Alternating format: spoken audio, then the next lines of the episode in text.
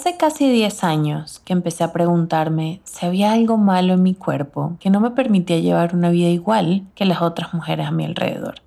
Casi 10 años de combatir contra síntomas confusos, irregularidades, cambios inesperados, sin resultados claros, llegando a infinitos callejones sin salida y teniendo que empezar de nuevo, con miedo, con vergüenza, con incertidumbre, con frustración por no poder llegar a un diagnóstico después de tanto ensayo y error, y finalmente, con una respuesta.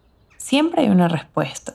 El tiempo que nos toma llegar a ella a veces también es parte de ella misma. Después de casi 10 años batallando contra síntomas escurridizos y preguntarme qué es eso que no puedo ver, que sé que está mal en mi cuerpo, hoy sé que todo este tiempo he estado tratando de llegar a cuatro palabras que definen lo que tengo. Síndrome de ovario poliquístico.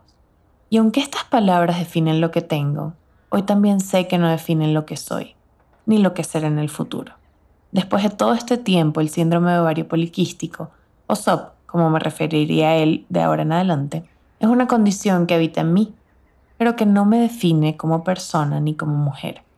Ahora creo que es momento de contar la historia con la que he vivido los últimos 10 años, pero seguramente mucho antes que eso, y que es una parte fundamental de lo que hacía mi vida adulta, de las miles de preguntas que me he hecho sobre mi cuerpo, de lo que he aprendido para nutrir mi vida y mi trabajo, y que hoy espero que también aclare algunas dudas para ustedes.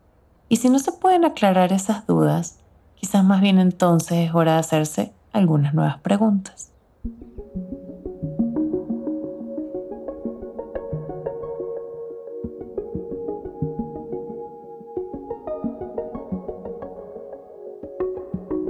Mi nombre es Luisa Cárdenas y en el episodio de hoy de mi podcast quisiera tomar la oportunidad que estamos terminando octubre, el mes rosa como es conocido, en el que se apoya la lucha contra el cáncer de mama, para hablar sobre el síndrome ovario poliquístico. Esta condición con la que llevo algunos años viviendo y adaptándome, investigándola, entendiéndola, muchas veces frustrándome por no encontrar los caminos correctos, pero al final del día conviviendo con ella, ya quizás en un punto de armonía. Y es a partir de esa armonía en que considero necesario hablar del tema en una escala más pública, informada, porque ya me siento lo suficientemente preparada para contarles mi camino en esta área y porque tampoco lo voy a hacer sola.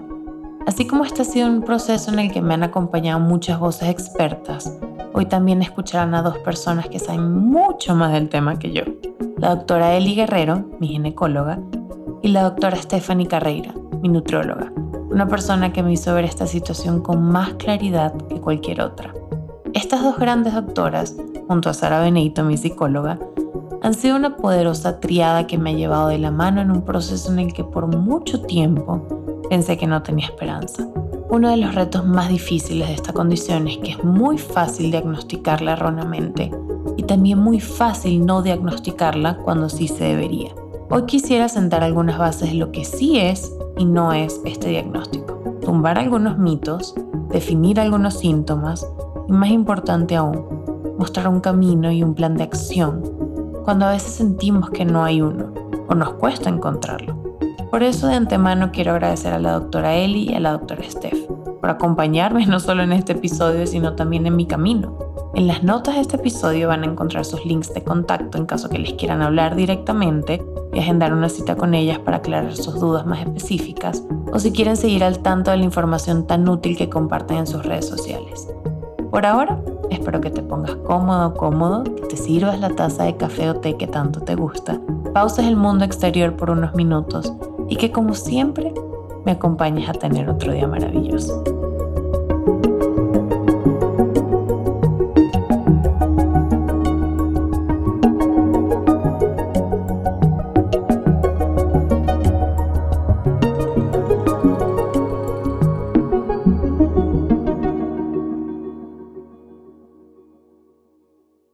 Antes de empezar, quiero darles las gracias por estar aquí y escuchar este podcast que es tan mío como suyo, que creamos juntos y se va nutriendo de cada comentario y de cada idea que surge de compartir en esta comunidad. Hoy también quisiera darle las gracias a Lechugas Eva por patrocinar este episodio. Octubre es el mes rosa, como les dije, donde juntos buscamos crear conciencia sobre temas que afectan e impactan la vida de muchas mujeres. Lechugas Eva quisiera decirles a todos ustedes, los que nos escuchan, que el mayor acto de amor propio es cuidarnos. Por eso me sumé a su iniciativa social este mes, para recordarles que el diagnóstico oportuno puede salvar vidas. Y por supuesto, infinitas gracias a las personas que se han suscrito a nuestro Patreon en cualquiera de los dos niveles que ofrecemos. Recibir su apoyo, no solo de suscripción, sino también de mensajes y compartidos, ha sido invaluable para mí y para el equipo que hace posible este podcast. Este mes de octubre las suscriptoras, y me refiero en femenino porque hasta el momento son 100% chicas, han recibido cartas digitales escritas por mí, narraciones de poesía, el episodio número 33 con Sofía publicado un día antes que al público general y también en video. Además de hermosos fondos de pantalla que personalmente son mis favoritos y updates de la producción de grabaciones en Close Friends de Instagram. La invitación sigue abierta a ser parte de esta nueva pequeña comunidad y podrán encontrar el link de suscripción en las notas del episodio. De todas maneras, por aquí les digo que si quieren saber más al respecto, pueden entrar en patreon.com slash otro día maravilloso. Este es un proyecto muy personal que ha crecido gracias a esta audiencia que lo escucha y lo comparte. A ustedes que me cuentan sus experiencias sobre cada tema, que en algunos episodios han sentido palabras de apoyo o de motivación, o que solo se la pasan bien y quieren extender la conversación a otras personas también. Como siempre, les pido que no dejen de hacerlo. Y que gracias, gracias, gracias, infinitas gracias. Ahora hablemos del síndrome ovario poliquístico.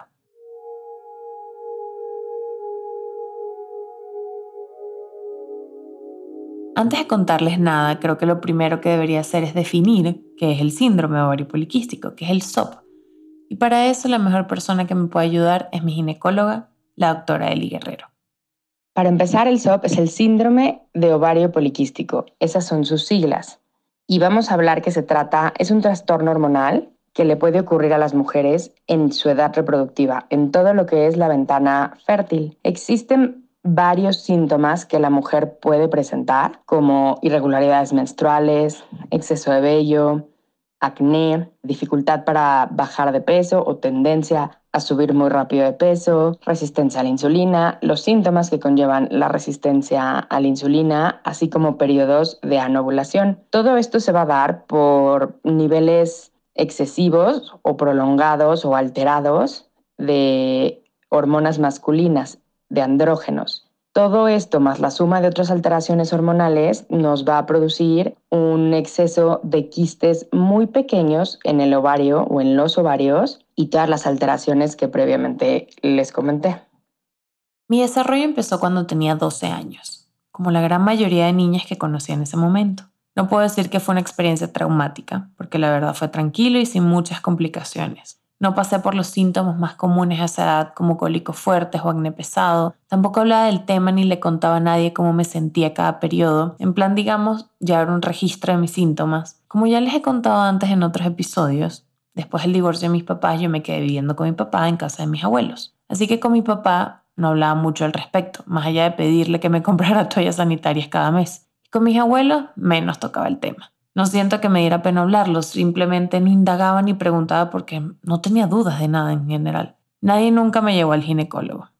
Crecí con esta idea y no sé si ese habrá sido mi caso o el de ustedes, o por lo menos así era mi círculo cercano, que el ginecólogo era un lugar al que se iba cuando crecíamos y éramos sexualmente activas. Y solo con el propósito de hablar sobre métodos anticonceptivos y mantener a raya cualquier signo de enfermedad o transmisión sexual. Poco me pasó por la cabeza pensar que el ginecólogo también era un lugar al que debía ir para cuidar los aspectos de mis órganos reproductivos y mis hormonas. Así como iba a chequeos médicos en otros aspectos de mi cuerpo, al dermatólogo por mis alergias, también debía ir al ginecólogo. Pero supongo que esa es una elección que veo ahora y que en el momento no sabía. Durante mi adolescencia nunca usé tampones durante mi periodo porque la verdad me da miedo. Me intimidaba, no sabía cómo se usaban, no sabía si me iba a doler por ser virgen todavía, un tiempo después, ya más grande en la universidad, fui a un viaje a la playa con mis amigas a Los Roques, una playa increíble en Venezuela que me daba mucha ilusión conocer y que bueno, me sorprendió un periodo irregular y decidí usar por primera vez tampones para disfrutar el viaje. Spoiler alert, el viaje no se disfrutó tanto, se sufrió un poco y se me hizo muy difícil ponérmelo, básicamente imposible. Pasé los días preocupada por algún accidente, con cólicos, cohibida de que no podía hacer lo mismo que mis amigas. En fin, no fue una gran experiencia. Después de ese viaje, decidí ir a la ginecóloga por primera vez porque la sorpresa de este periodo no había sido la única. Desde hace un tiempo me estaba dando cuenta que había irregularidades en las fechas de mi periodo y créanme señores, siempre fui la persona que soy ahora y en mis agendas tenía anotadas absolutamente todas las fechas de las que debía estar pendiente para poder planear mis días en función a eso. Un periodo fuera de lugar desordenaba mi agenda. Varios fuera de lugar ya era una complicación en mi vida. La primera ginecóloga a la que fui era bastante conservadora o anticuada, y su primera sugerencia a mis irregularidades en el periodo fue recetarme pastillas anticonceptivas, así, sin más, sin hacerme estudios antes, sin saber si tenía quistes, aún siquiera sin haber tenido relaciones sexuales. Empecé a tomar pastillas siendo virgen y en ese momento, a mis 18 años, empecé a tener hormonas irregulares, o al menos a empeorar la situación que quizás ya estaba pasando dentro de mí. Para muchas mujeres tomar pastillas anticonceptivas de muy jóvenes es algo positivo. Les regulan las hormonas, es un método de prevención de embarazos muy efectivo, les ayudan con síntomas fuertes de periodo, cólicos, dolores musculares. Sin embargo, las pastillas anticonceptivas no se deberían recetar antes sin estudiar cada cuerpo en las que van a hacer efecto, saber si van a ser efectivas y ayudar o en cambio si van a ir empeorando una condición preexistente. Y en mi caso, ese fue el problema principal. Las pastillas estaban funcionando como una curita a un problema, no solucionándolo. Un tiempo después, entre los 22 o 24 años, empecé a tener mucho acné, mucho. En estos años estaba viviendo entre España, Venezuela, México, cambiaba de clima constantemente, comía cosas diferentes por poco tiempo y en general mi estilo de vida estaba cambiando mucho y muy rápido. Pero el acné era consistente. A los 25 años, ya viviendo en México, con un estilo de vida más estable, el acné seguía y solo empeoraba, nunca mejoraba. Fue una época muy difícil para mí. Si me conocen, si conocen mi trabajo, si conocen a lo que me dedico mi vida entera, sabrían fácilmente por qué fue tan difícil. No solo se trataba de mi imagen física, sino de cómo me sentía, cómo me veía yo misma, de sentirme fracasada porque ninguno de los tratamientos que aplicaba me funcionaban. Más bien me hacían empeorar. ¿Cómo podía trabajar con marcas de cuidado personal? De rutinas de belleza, de maquillaje, de skincare, si tenía un acné que no podía controlar y que me hacía sentir como una decepción. Así que tomé una decisión desesperada y sin consultar con nadie, dejé de tomar pastillas anticonceptivas, así de un sopetón. Pensé que estaba tomando la mejor decisión posible, que el cúmulo de hormonas en las pastillas era lo que me estaba haciendo daño y que mi cuerpo estaría mejor sin ellas. Pero después de estarlas tomando ocho años sin interrupción, ocho, Dejarlas de la noche a la mañana abrió toda una nueva ventana de complicaciones que yo no veía venir.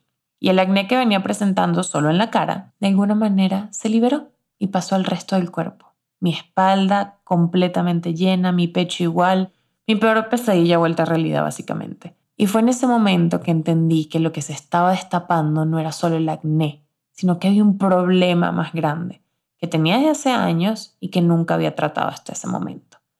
El SOP se diagnostica por medio de clínica, ultrasonido y laboratorios. ¿A qué me refiero con clínica? A lo que la mujer nos refiere en el momento de la consulta. Las molestias que ella tiene, tanto físicas como a nivel de, de su periodo, trastornos menstruales. Ese va a ser una parte. La segunda va a ser un ultrasonido pélvico, ya sea transvaginal o abdominal, en donde vamos a observar los ovarios y con este vamos a poder delimitar si existen varios o muchos quistes en cualquiera de los dos ovarios y cuántos. Estos quistes van a ser generalmente milimétricos y generalmente la presentación es muchos quistes muy chiquitos. Y la tercera por laboratorio es a todas las pacientes que tenemos SOP y más a las que estamos tratando de diagnosticarlos les pedimos un perfil hormonal, un perfil de andrógenos, eh, glucosa, insulina, hemoglobina glucosilada, varios estudios para valorar tanto si hay resistencia a la insulina, si tenemos un hiperandrogenismo, que es que se eleven los andrógenos, y el perfil hormonal básico, para que con estos tres factores, la clínica, el ultrasonido y el laboratorio nosotros podamos integrar el diagnóstico de síndrome de ovario poliquístico, que cabe mencionar que no es lo mismo que solamente tener ovario poliquístico. Una paciente puede presentar solamente quistes en los ovarios y no tener ninguna otra alteración, ni en la clínica ni por laboratorio. Y esa mujer tendría solamente un ovario poliquístico. Si nosotros integramos dos de los factores que les acabo de mencionar, el ultrasonido, el laboratorio o la clínica, dos de esos, entonces juntamos lo que es el síndrome de ovario poliquístico. Para este punto, a mis 26 años, tenía casi dos años sin ir al ginecólogo. Todo mal. Muy responsable de mi parte. Entre mudanza de Venezuela a España, luego a México, estaba en un periodo de adaptación en muchos aspectos de mi vida, así que de manera involuntaria dejé mi salud de último en la lista de las prioridades. No fue solo el ginecólogo, en general mi salud la descuidé mucho. Mientras mi acné empeoraba, mis altos y bajos hormonales seguían, y al quitarme las pastillas anticonceptivas todo explotó de alguna manera dentro de mí. Así que fue el momento de buscar respuesta médica y empezar uno de los caminos más confusos e intimidantes durante cualquier caso, dar con los doctores correctos que me podían ayudar. Cualquiera que emigre de su país sabe lo difícil que es además dar con doctores porque no conoces, no sabes, no tienes como el típico, ay bueno, este es el doctor de mi tía, de mi amiga, de mi mamá. Entonces, esa etapa es bien confusa y da miedo. Mi primer instinto durante este proceso fue pensar que era un tema dermatológico. Tenía que serlo, ¿no? Si tenía que ver con mi piel. Me vi con un primer dermatólogo que me recetó un tratamiento superficial y ni siquiera tomó en cuenta el problema profundo. Me recetó oxiciclina, un tratamiento abrasivo que trata infecciones y parásitos, y claro que no me hizo nada. Ningún efecto. El segundo dermatólogo mencionó por encima que mi acné era hormonal y que debía regular mis hormonas. Din, din, din. Alerta. Así que empezó mi búsqueda de una ginecóloga. Me vi con dos gines diferentes y una endocrina. Mis exámenes, muchos exámenes, y bueno, que todos salían bien. Todos los rangos normales. Aunque todo salía bien, eso era lo más frustrante para mí aún. No sabía por dónde atacar un monstruo que parecía tener siete cabezas. Buscaba y buscaba la manera de solucionarlo, pero todo parecía bien, entre comillas, todo normal, entre comillas. Entonces, ¿de dónde venía? ¿Cómo podía atacarlo si todo estaba bien? Después de muchos exámenes de sangre y de orina, finalmente una tercera ginecóloga me hizo un eco intravaginal y detectó que tenía 27 quistes mínimos. Muy, muy, chiquitos, pero ahí, presentes. Esta parte es la más compleja. Un primer diagnóstico, que puede ser muy acertado o muy equivocado. Ahora, años después, sé que solo tener quistes pequeñitos no es causa suficiente para diagnosticar el SOP el SOP es un compendio de síntomas que hace que el cuerpo reaccione de una manera específica. La sola presencia de los quistes no es la única razón. Hay mujeres que no presentan muchos quistes, pero tienen otros síntomas, como exceso de vellos donde no deberían tener, por ejemplo. Con la serie de síntomas que yo presentaba, la ginecóloga me diagnosticó SOP e inmediatamente me bombardeó con una serie de consecuencias y tratamientos que lejos de ayudarme solo hicieron el monstruo de siete cabezas mucho más grande. Ahí sentada, en un consultorio, con un diagnóstico muy reciente, me dijo que al tener SOP lo primero que debía saber es que no iba a poder tener hijos fácilmente, que mis hormonas eran un gran problema y que debía volver a las pastillas anticonceptivas cuanto antes. No fue una consulta alentadora, sino todo lo contrario. Fue enterarme de un problema en mi cuerpo que podía ser muy grave sin ver ninguna solución, solo agregando capas y capas de tratamientos por los que no sabía ni por dónde empezar. Después de verme con el dermatólogo que me diagnosticó acné hormonal y con la ginecóloga que me diagnosticó SOP, mi siguiente paso era verme con una endocrina, que hasta el día de hoy ha sido una de las peores experiencias médicas que he tenido en mi vida. Le entregué los resultados a ella de los otros doctores. Me confirmó que mi problema era SOP, pero me dijo que mi otro problema era la obesidad. Textualmente así. Me dijo, o empiezas a hacer ejercicio y rebajar ya mismo, o no te vas a curar. Así sin más. Salí de su consultorio con muchas más preguntas que respuestas y agregándole nuevas capas de inseguridades, culpas y vergüenzas. Bajo sus palabras, mi problema hormonal venía de no tener el cuerpo que debía tener, de tener kilos de más, de no saber cómo comer o cómo hacer en general con mi comida y la nutrición. Entonces me pregunté muchas cosas, entre ellas, ¿Será que este siempre ha sido el problema, mi alimentación? ¿Tengo alguna culpa yo mucho más grande de lo que pensaba en este desorden hormonal? ¿Debí continuar las pastillas anticonceptivas aunque mi instinto me decía que no? O más bien nunca debí aceptar que me recetaran pastillas a los 18 años. No sé, era toda una red de telaraña, conseguía respuestas, estas respuestas generaban más dudas, confusiones, mucha culpa, mucha oscuridad. ¿Tomar esta pastilla para las hormonas me va a ayudar con el acné, pero me va a hacer subir de peso? Entonces, si subo de peso, sigo empeorando el problema endocrino. Y si soluciono el acné, también puede significar que cambie mi estado de ánimo por estar en tratamiento tanto tiempo. ¿Qué significa esto para mí, para mi estilo de vida, para mi profesión, para mi salud? Oh, Dios mío. Y al hacerme todas estas preguntas y tener este nuevo diagnóstico del endocrino, de que debía sí o sí bajar de peso, fue que llegué a ECO, un centro de nutrición y bienestar en el que conocí a Stephanie Carreira la persona que se convirtió en mi nutricionista, pero que también me ayudó muchísimo más de lo que siquiera imaginé al principio. Hola, yo soy la doctora Stephanie Carrera, soy médico especialista en nutrición. Formo parte del equipo de ECO, en el que apoyamos a pacientes a adoptar mejores hábitos de alimentación y tratar sus enfermedades a través de la nutrición. Llegar con Steph se sintió por primera vez en todo este proceso como ver la salida en un laberinto. Me consulté con ella para saber cómo bajar de peso de la mejor manera y en cambio ella me tomó de la mano y me llevó por un camino de entendimiento sobre mi cuerpo y mi bienestar. Su plan empezó por exámenes de ADN para enfocarnos en curar mis hormonas, no mi apariencia. Estos exámenes arrojaron resultados que nos ayudaron a crear un tratamiento que cambió mis hábitos y en consecuencia mi cuerpo. ¿Y cómo recibimos a Luisa y cómo empezamos a atacar el problema? Aunque Luisa en estos casi cinco años nos ha comunicado diferentes motivaciones personales que han variado desde haber querido conocerse mejor genéticamente para ajustar su alimentación, mejorar su composición corporal, entender cuáles alimentos le caen bien y no tan bien, incluso optar una alimentación basada en plantas, tipo flexitariana porque quería disminuir o eliminar por completo el consumo de carne roja. En el caso de Luisa hemos tratado muchas cosas, pero desde el día 1 se ha tenido presente el hecho de que padece de síndrome ovario poliquístico. La primera vez que llegó Luisa con nosotros, su diagnóstico era reciente y en un principio, además de los cambios alimenticios que le sugirieron, su SOP fue tratado con terapia hormonal, lo cual la verdad es que es muy efectivo en la mayoría de las pacientes y Luisa no fue la excepción. Sin embargo, con el paso del tiempo, Luisa tomó la decisión de dejar el tratamiento con anticonceptivos, buscando una alternativa quizá menos invasiva para su cuerpo desde el punto de vista hormonal, lo cual es una decisión que al final del día es personal y si bien las guías de práctica clínica todavía señalan que la terapia hormonal es la mejor opción para estas pacientes. Cada persona es dueña de su cuerpo, tiene sus prioridades, sus principios y se tiene que respetar toda su autonomía sobre su salud, tanto en el qué como en el cómo y cuándo tratarlo. Como parte del tratamiento y plan de Steph fue que finalmente decidí abrirme a los demás y contarles a ustedes a través de mi Instagram el proceso por el que ya llevaba algunos años pasando y mi diagnóstico de SOP. Después de años compartiendo mis experiencias y mi vida en redes sociales, hablar sobre este tema fue una de las cosas más difíciles que me tocó hacer. Tenía miedo de los juicios, de lo que podían pensar mis colegas, las marcas con las que trabajaba, las personas que me veían de cierta manera como un modelo a seguir, pero parte del plan de Steph es que no solo me liberara de cuestionamientos sobre mí misma, sino también me liberara del peso de lo que los demás podían pensar de mí. La respuesta de las personas a mi alrededor fue una sorpresa abrumadora.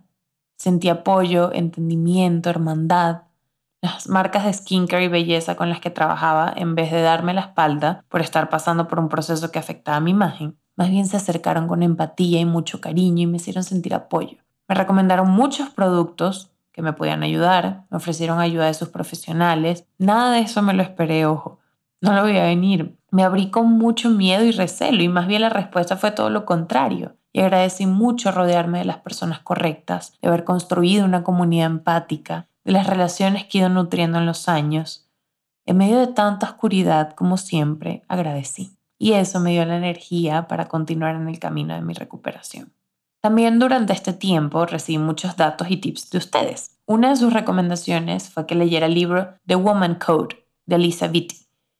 En las notas de este episodio les voy a dejar un link para que lo vean, lo compren si quieren. Es un libro denso, no les voy a mentir, porque entra en temas muy específicos sobre el proceso endocrino, pero también ayuda a entender cómo funciona el cuerpo a nivel hormonal y a entendernos a nosotras mismas. Cuando Luisa nos comenta que ha discutido con su ginecóloga sobre dejar el tratamiento hormonal, coincidimos en que esta decisión le va a trasladar aún más importancia al rol de los hábitos alimenticios y la práctica de ejercicio para controlar los síntomas del síndrome. Recordemos que las manifestaciones típicas de SOP incluyen desde las irregularidades menstruales, la presentación de un cólico menstrual más importante que no responde muy bien o que incapacita mucho a las personas, la tendencia a presentar más acné o más complicado, un poco más de vello corporal en zonas donde no suele haber tanto, pueden haber más cambios, fluctuaciones en el estado de ánimo y pueden haber incluso cambios significativos en la composición corporal, sobre todo la tendencia a acumular un poco más de grasa de la necesaria, que en el caso de Luisa ha sido en parte también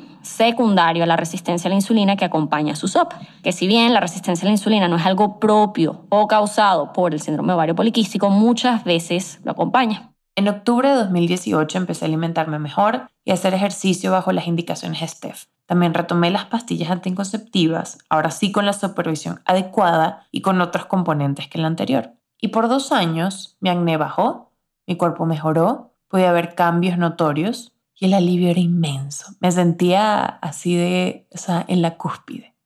Pero luego llegó marzo 2020 y ya todos saben lo que pasó. En otros episodios les he contado más sobre mi proceso con la depresión que es otro de estos monstruos de siete cabezas. Pero para no repetirles la historia, lo que les puedo decir en este episodio es que lo que venía siendo un plan de trabajo efectivo con Steph, en el que mi cuerpo y mi vida se estaban regulando con el tratamiento adecuado, la pandemia lo echó todo a tierra. En la cuarentena no podía salir a hacer ejercicio en los lugares donde normalmente iba. Subí un par de kilos primero, mucho binge eating de estrés después, por la incertidumbre, por la tristeza de no poder viajar a ver a mi familia aunque lo seguí intentando, no lograba bajar de peso y seguir el tratamiento que me estaba indicando Steph. De nuevo, nada parecía resultado, hacíamos adjustments, algunos ajustes de cada lado y nada. Y en una de esas consultas para ver mi progreso, o la falta de progreso, Steph me sugiere buscar ayuda psicológica, porque presiente que mi pausa de mejoría tiene que ver con un aspecto emocional más grande. Y así fue como a través de Steph llegué a Sara Benito mi psicóloga desde entonces. Long story short, Sara me diagnostica depresión y aquí es cuando supongo que uno dice, bueno, que es una raya más para. Pero la verdad es que no. En este caso ya las rayas eran muchas y ya el tigre, que soy yo, no podía con otra más. Me dan ganas de llorar de, de solo contarles esto, pero bueno, es medio de este proceso que empiezo a verme con una nueva ginecóloga, la doctora Eli Guerrero, que ya escucharon en este episodio. Y la doctora Eli fue la primera ginecóloga en mi vida que me dijo que las pastillas no eran la única vía para mí. Esta etapa nueva de entendimiento sobre mi cuerpo era tan diferente que hasta la doctora Eli y Sara tuvieron una reunión por separado, sin mí, en que hablaron de mi caso y cómo trabajar juntas para ayudarme a mejorar. La meta de Sara, mi psicóloga, era que yo no estuviera mucho tiempo bajo pastillas anticonceptivas, que está comprobado que tienen un impacto fuerte en el ánimo. Y la meta de la doctora Eli, mi ginecóloga, era llegar a un tratamiento anticonceptivo en mi caso que no impactara tanto mis hormonas. En enero de este año 2022 comenzó mi camino para quitarme las pastillas paso a paso. Fue primero el antidepresivo, que tenía unos 10 meses tomando. Después de un mes fueron las pastillas anticonceptivas. Quitándomelas naturalmente regresó un brote de acné, era obvio, hay siempre como una especie de, de purga luego de esto, pero para ese momento yo me sentía lista para hablar con Steph, hacer un nuevo plan, no solo de alimentación, sino de ejercicios, de hábitos, comida saludable, un reajuste de rutinas en general. Y poco a poco la vida volvió a centrarse. Cuando las personas preguntan qué tipo de tratamiento hay que seguir para SOP, mi primera respuesta suele ser otra pregunta. ¿Realmente lo tienes o crees tenerlo.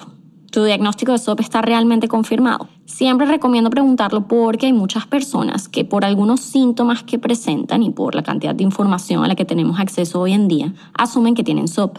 Y también existen casos de personas diagnosticadas bajo circunstancias que no fueron las ideales y finalmente eso hace que el diagnóstico no haya sido diferenciado de otras alteraciones que pueden ser ginecológicas y hormonales que se pueden manifestar de forma muy similar. Por esto, mi primera recomendación frente a una persona que padece o cree padecer SOP es que acudan con un ginecólogo que realice la evaluación completa que amerita para confirmarlo. ¿Qué es una evaluación completa? Esta es una que requiere de una muy buena entrevista para poder entender la evolución de los ciclos menstruales en la persona, desde incluso la primera menstruación, de ser posible. Eso permite conocer los síntomas y cambios en el cuerpo que le preocupan a la persona, lo cual puede incluir desde la ausencia o irregularidad en las menstruaciones, cambios en la composición corporal que son inconsistentes con los hábitos de alimentación y ejercicio que practica esta persona, el haber intentado muchas veces quedar embarazada sin éxito, mayor presencia de acné o mayor presencia de vello corporal en zonas donde generalmente no abunda. Las preocupaciones de cada paciente varían. Esta entrevista tiene que venir siempre acompañada del examen físico, que es la herramienta que nos permite verificar la presencia y la gravedad de estos síntomas físicos, ¿no? y debe complementarse siempre con pruebas hormonales para conocer los niveles de estrógeno y andrógenos. También es posible que sea necesario evaluar la parte química, como la glucosa, la insulina, para ver si el síndrome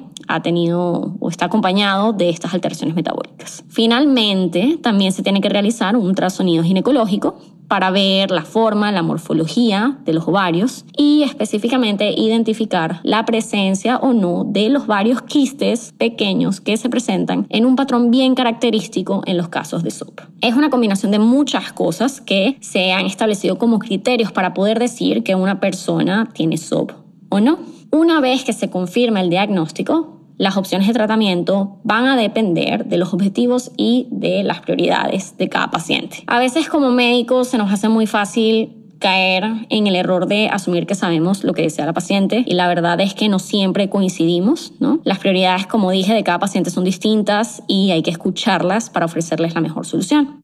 Este año ha sido muy movido de muchos viajes y de desajustes. Puedo decir que me pegó mucho más el cansancio del COVID, por ejemplo, que me dio hace unos meses que viajar sin parar por dos meses. Los cambios ya no hacen tanto efecto en mi cuerpo como antes. Cualquier pequeño desajuste en mi rutina me retrocedía meses en mi propósito.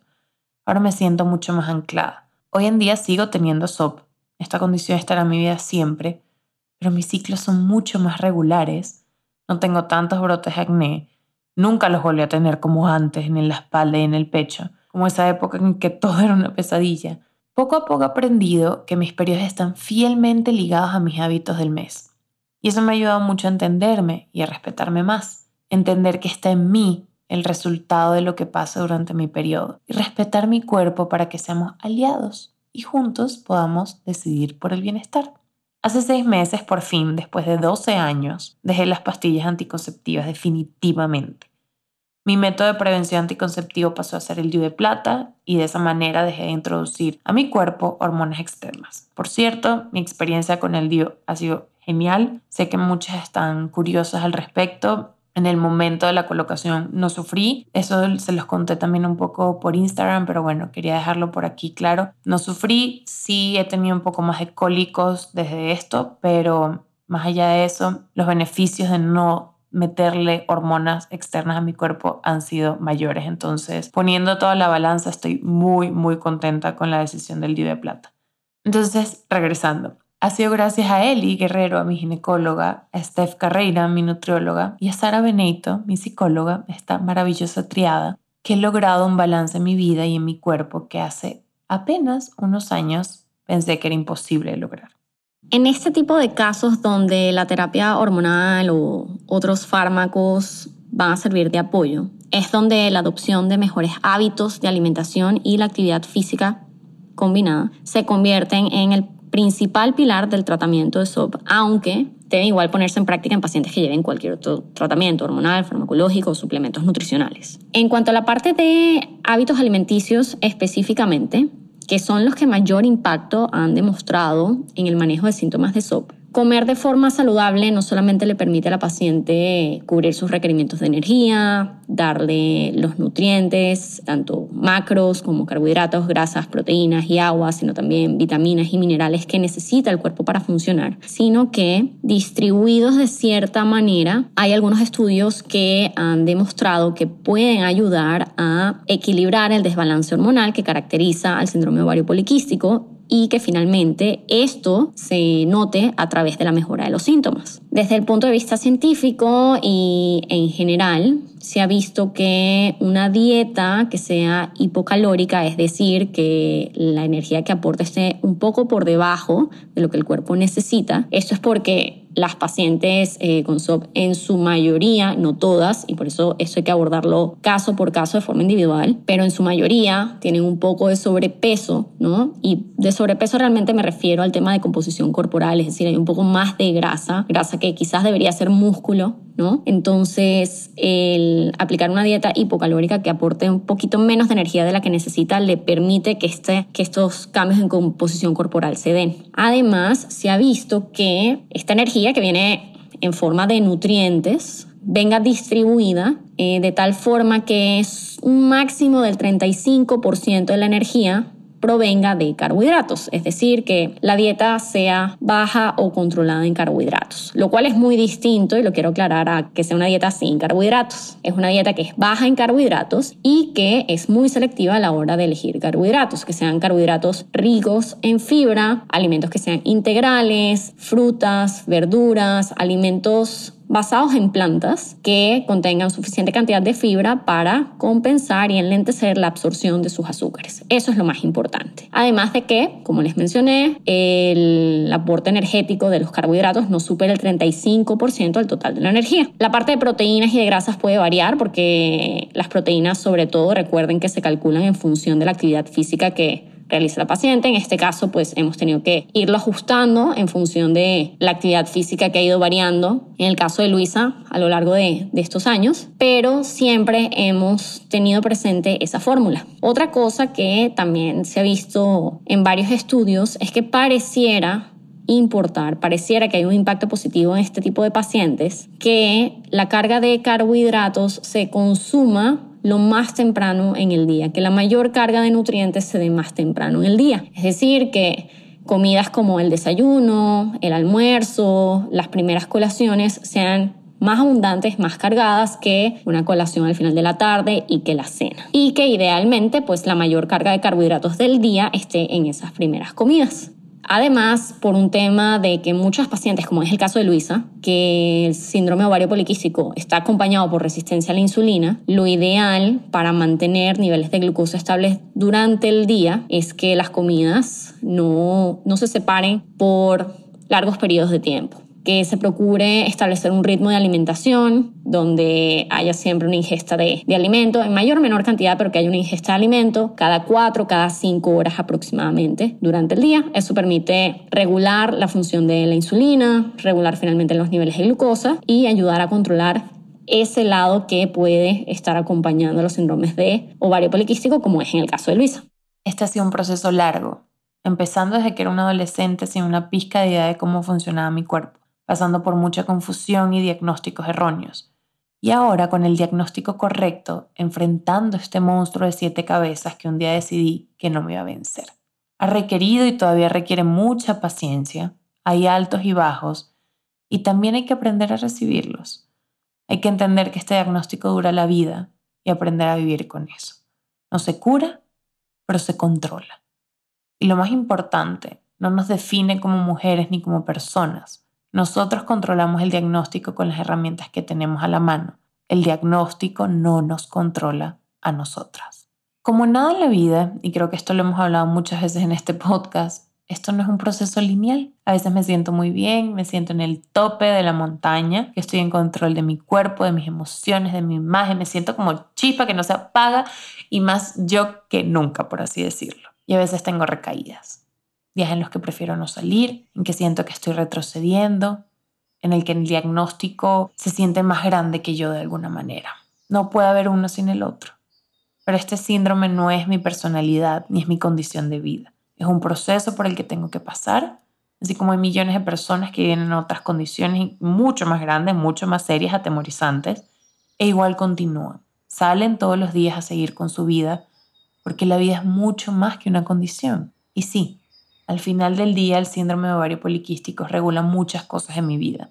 Es parte de ella, pero no solo vivo por eso, vivo por mucho más. ¿Tiene cura o tratamiento el SOP? No, el SOP no tiene cura. solamente se controla. Y si tiene varios tipos de manejos. Dentro de los manejos hay dos. El que puede tratarse con medicamentos, ya sea tratamiento hormonal o medicinas para bajar los andrógenos, medicinas para controlar los niveles de insulina y de glucosa, eh, medicamentos para tratar el acné o el exceso de vello, como medicamentos para ir tratando las molestias que nos va presentando. Pero la base del tratamiento del síndrome de ovario poliquístico va a ser el estilo de vida. El estilo de vida sano, acompañado de una suplementación en el caso de quien lo amerite, pero un estilo de vida sano que incluya una alimentación adecuada y balanceada y dirigida hacia el SOP, realizar actividad física también dirigida hacia el SOP, dormir por lo menos ocho horas al día, tratar de controlar nuestros niveles de estrés, estar en un peso saludable, tomar los suplementos que nos indique nuestro médico dependiendo cada mujer y todo esto nos va a llevar a poder controlar el síndrome de ovario poliquístico sin la necesidad de estar tomando medicamentos o en su caso hormonales.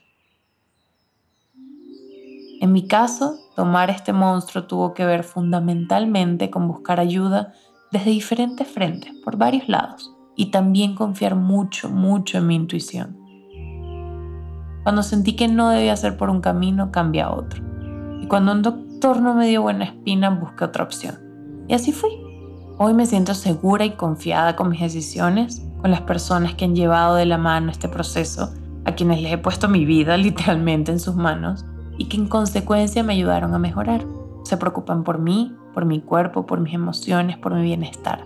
Y también me han hecho a mí respetarme más, entenderme más y conocerme más. Si tú que estás escuchando esto estás pasando por el mismo proceso o sientes que pudiera estar siendo parte de tu vida, lo primero que te digo es que no estás sola y que hay mucha ayuda allá afuera. El SOP afecta a una de cada 10 mujeres en edad fértil. Una de cada 10. En tu salón de clases puede haber 3 o 4 mujeres que lo viven. En el supermercado puede haber 10 mujeres cerca de ti que lo viven. En un concierto de estadio, ustedes saquen la cuenta. En mi lista de seguidoras de Instagram puede haber miles. Y así vamos. Y así es como existe a nuestro alrededor. Pero con más razón aún, no estás sola. Escuchar este episodio es un comienzo. Buscar ayuda es el siguiente paso. Entenderte y conocerte mejor es la meta. Y no dejarte tumbar por un diagnóstico es la manera en la que lo vas a poder controlar. Cada caso será distinto, cada mujer es distinta, pero tratarlo es la única manera en que lo podemos entender. Sé más que nadie el miedo que puede dar, lo abrumador que se puede sentir todo, pero también sé lo gratificante que es mejorar y sentir que ya no es más grande que tú que no te controla, que puedes vivir tranquilamente sabiendo que se está tratando. Y con esa gratificación, también con esa gratitud de entendernos mejor y hacer lo necesario para ayudar a nuestro cuerpo, espero que mañana tú también despiertes a tener otro día maravilloso.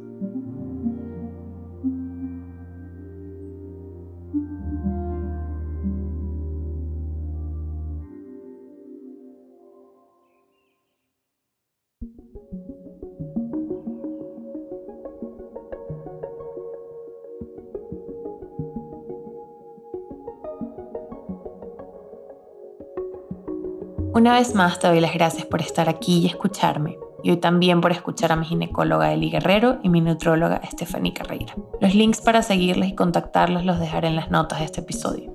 Gracias a Lechuga Jeva por patrocinar este episodio y recordarnos la importancia de cuidarnos, de apoyarnos y de hacer voz juntas. Mi nombre es Luisa Cárdenas y este es mi podcast, Otro Día Maravilloso. Gracias a todos por seguir aquí, por siempre servirse esa taza de café o té que tanto disfrutan por seguir creciendo conmigo en lo que hago. Otro día maravilloso es una producción independiente de Attico Lab. Somos un pequeño equipo que trabaja todos los días por llegar a más personas. Así que les agradecería muchísimo si pudieran apoyarnos compartiendo nuestros episodios en redes sociales, siguiéndonos en Instagram y en TikTok como arroba otro día maravilloso, suscribiéndose gratuitamente desde la plataforma en que lo escuchen, sea Spotify, Apple Podcasts, Amazon Music o Google Podcasts, siguiendo mi canal de YouTube y dejándonos una reseña y valoración. Estos pequeños aportes ayudan inmensamente al proyecto, así que infinitas gracias. Y de nuevo, gracias a las 44 personas que se han suscrito hasta ahora en nuestro Patreon. Espero que disfruten el contenido extra y la cercanía que trae ese medio. Y por favor, cualquier sugerencia sobre lo que les gustaría ver, saber o escuchar es sumamente bienvenido. Como siempre, René Andrade, mejor conocido como Kai Tak, mezcla el sonido y compone la música que escuchas en este momento desde Madrid, España. Gaby Sinestrada diseña toda la hermosa imagen que nos acompaña desde Buenos Aires, Argentina. Claudia Lima crea todo el contenido de TikTok que sigues en nuestras redes desde Caracas, Venezuela. Y Oriana Mata produce cada episodio conmigo desde Monterrey, México, para que semana a semana podamos seguir creando un contenido más cercano a mis pasiones, pero también más cercano a ti. Espero que estés pasando una bonita mañana, tarde o noche. Y nos escuchamos en un próximo episodio. Bye. Besos.